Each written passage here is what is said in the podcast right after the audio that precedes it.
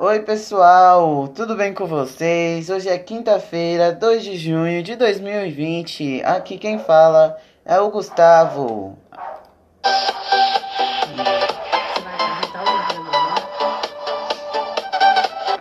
E vamos para a parte 2 do livro Dom Quixote. E a frase po popular que está lá na página 49: Quem nada tem, nada perde.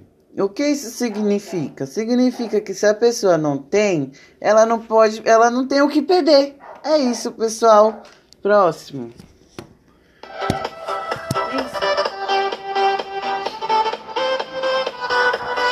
Até a próxima. Tchau. Fica com Deus.